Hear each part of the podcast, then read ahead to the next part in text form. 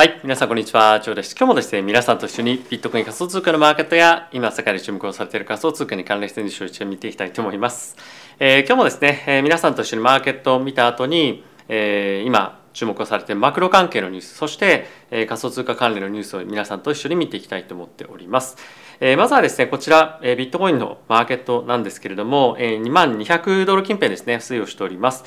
ちょっとこの1日2日ぐらいちょっとレンジが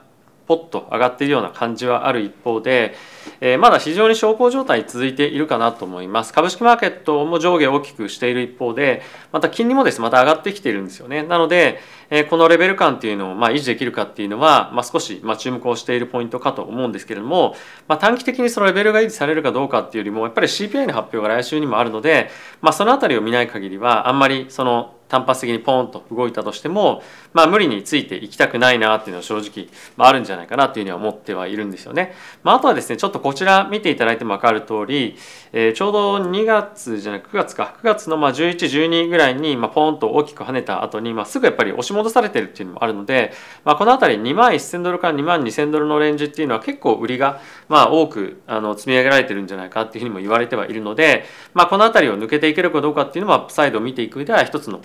ポイントにはなっていくんじゃないかと思ってはいますが、えーまだまだやっぱりマーケットの環境として、そんなやっぱ改善してるっていうような感じは正直ないと思っています。で今マーケットでやっぱり注目をされているのはちょっとですね数日前にオーストラリアの中央銀行がこれまで50ベースポイントの利上げをすると予想されていたんですけれども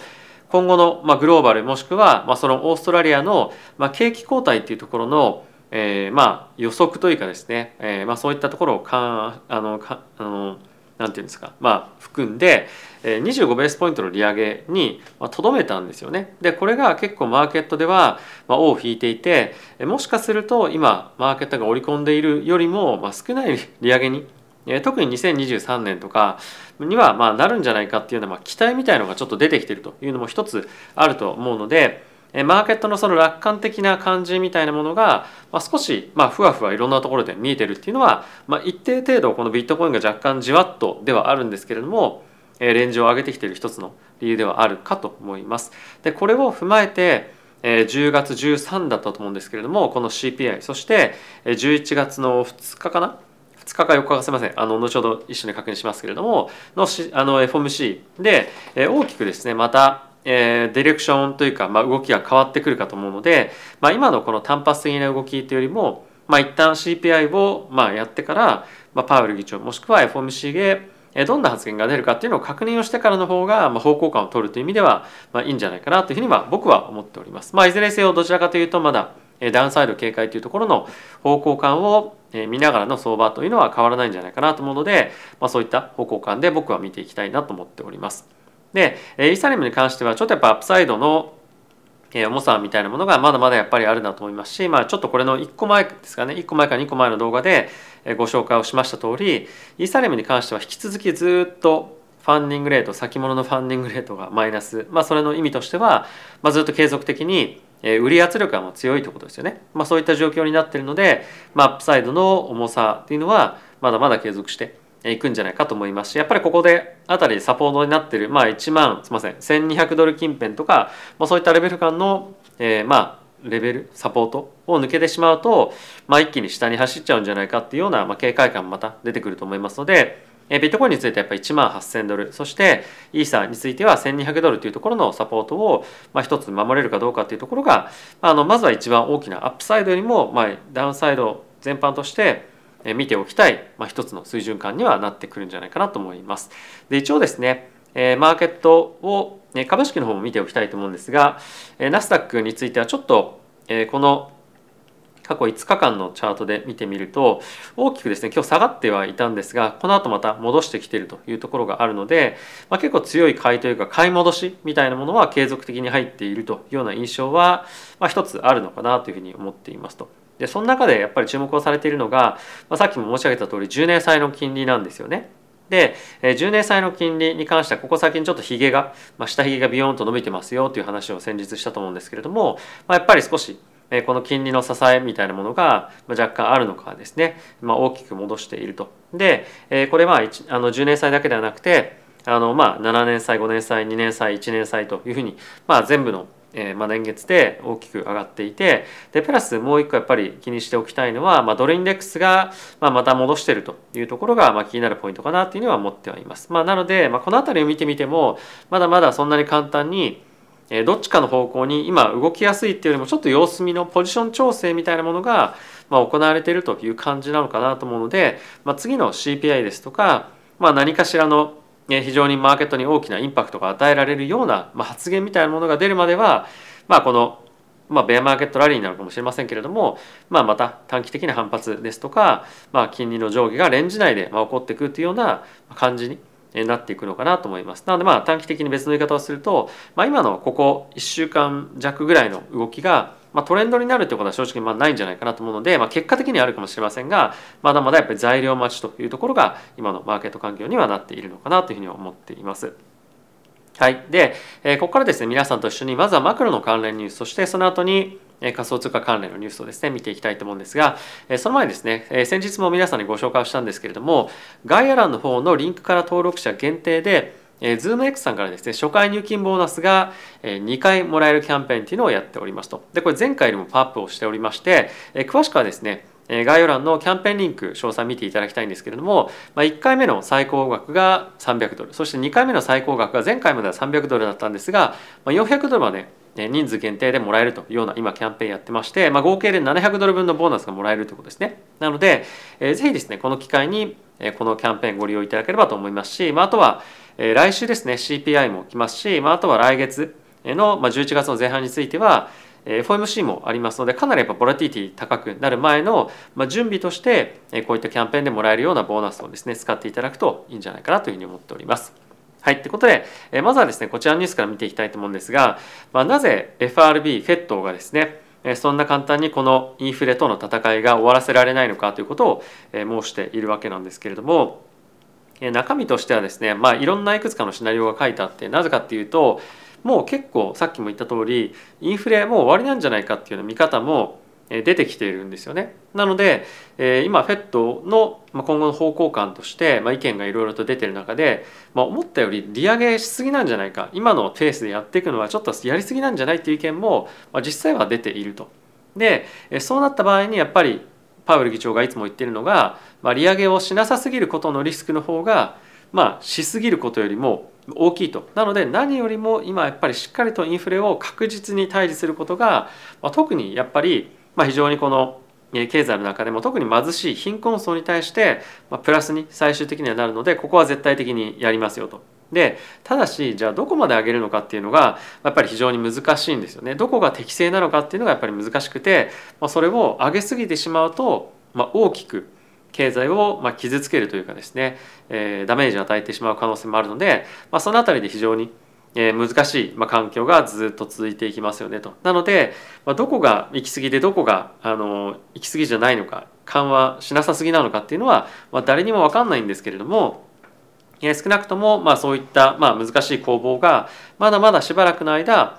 続いていくんじゃないかっていうような、まあ、記事になっていました。で、これとですねもう一つ非常に重要だなと思ったのが WTO の、えまあ、レポートというか発表があったんですけれども、まあ、やっぱり利上げをしすぎることによって今後ですねグローバルの、まあ、トレード、まあ、いわゆる貿易ですね貿易ですとか、まあ、あとはポインティングトゥポッシブルリセッション、まあ、リセッションが世界中でえ来る可能性があるで結果的にローワーインフレーションに、えー、まあ向かっていく可能性はまあ、ありますよねと。で一番のこの中のトピックの中で重要なのはアメリカのやっぱり利上げが世界的にものすごくやっぱりインパクト大きいと。でアメリカが利上げをしすぎることによって、えー、新興国の貿易だったりとか、まあ、あとはそのファイナンスいわゆるその借り入れとかに対しても、ま、大きなインパクトがあるので、ま、結構ですねこれが本当にグローバルとってグローバルにとってものすごいリスクとしてありますよということが、ま、記事として言われています。でアメリカとはまあ全然に別としても各国でものすごくインフレが今ですね、まあ、もあるんですよね。でそういったところを対峙するために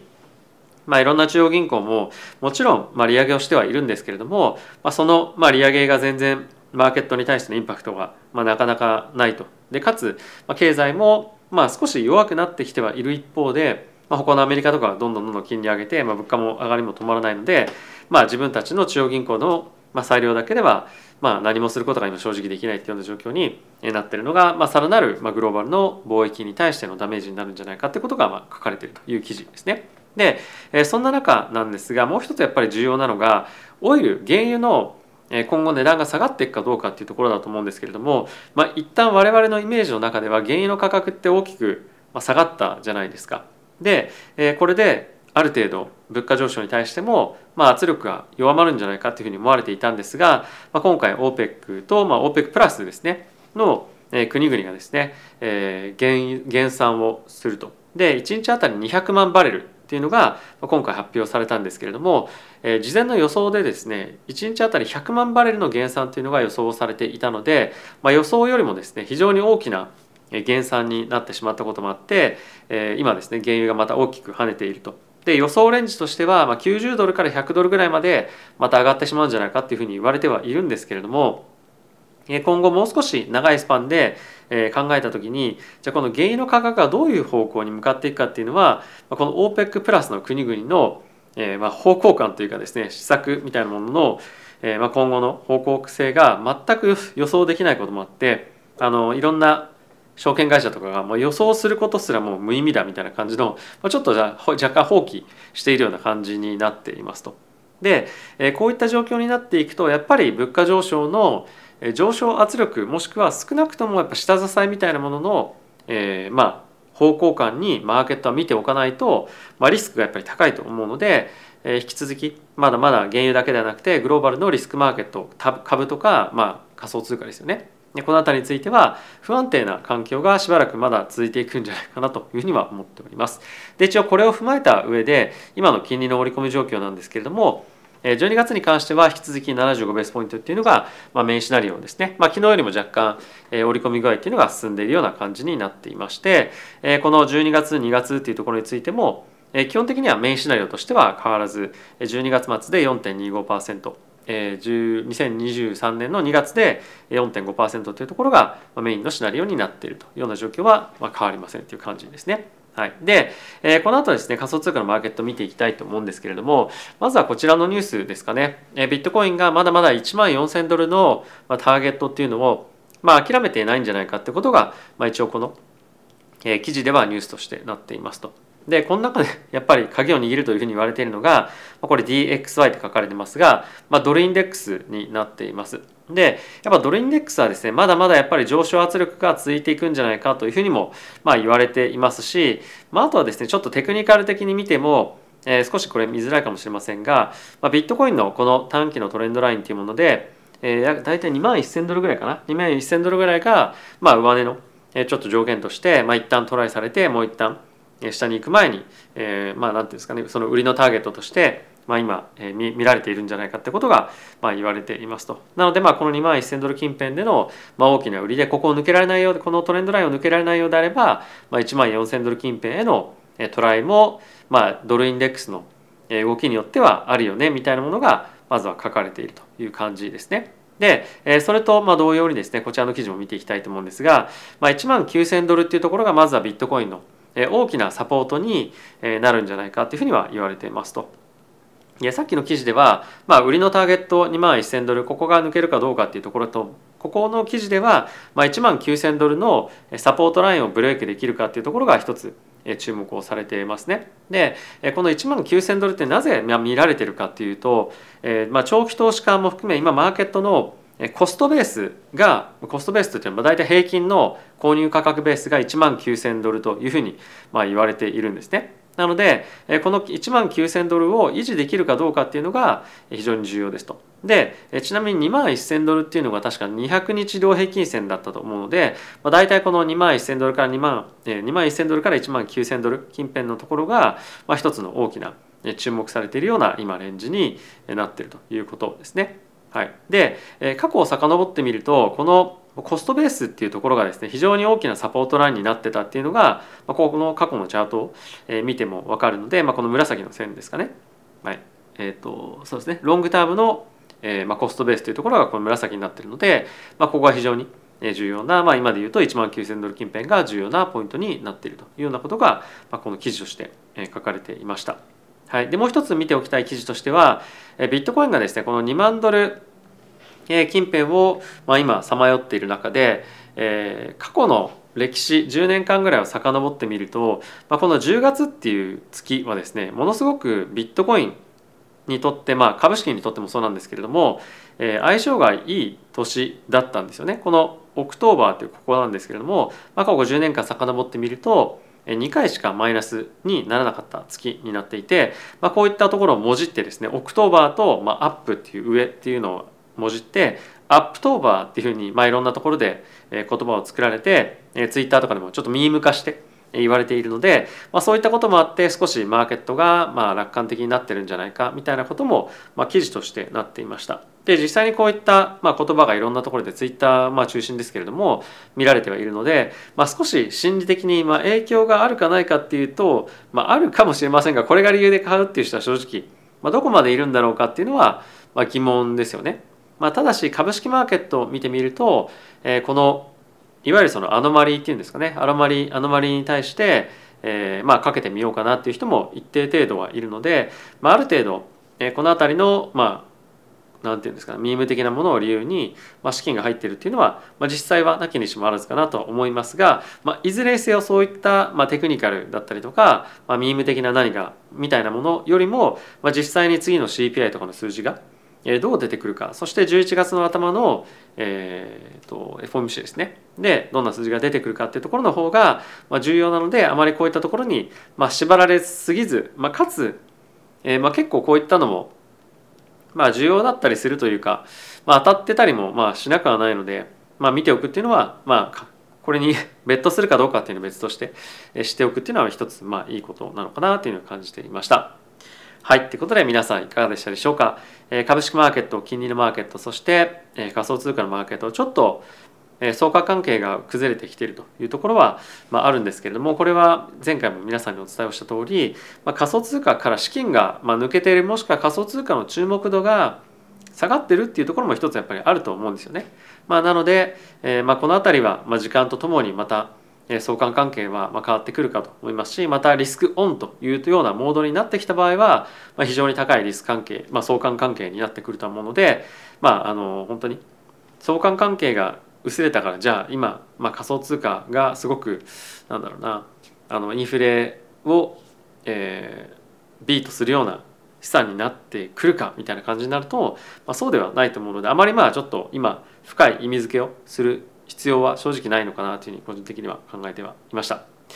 はい、えー、まあいろいろとお話しさせていただきましたがいかがでしたでしょうか。えっ、ー、と次のそういえば、えー、トークン2049のイベントがですね11月にロンドンであるんですけれども、えー、そちらも行くことにえしました。でその前後にまたイベントがあるのでそれはどうしようかなっていうふうに考えてはいるんですけれども、まあ、時間があまりそんなにないというところに加えて、えー、まあ10月僕自身が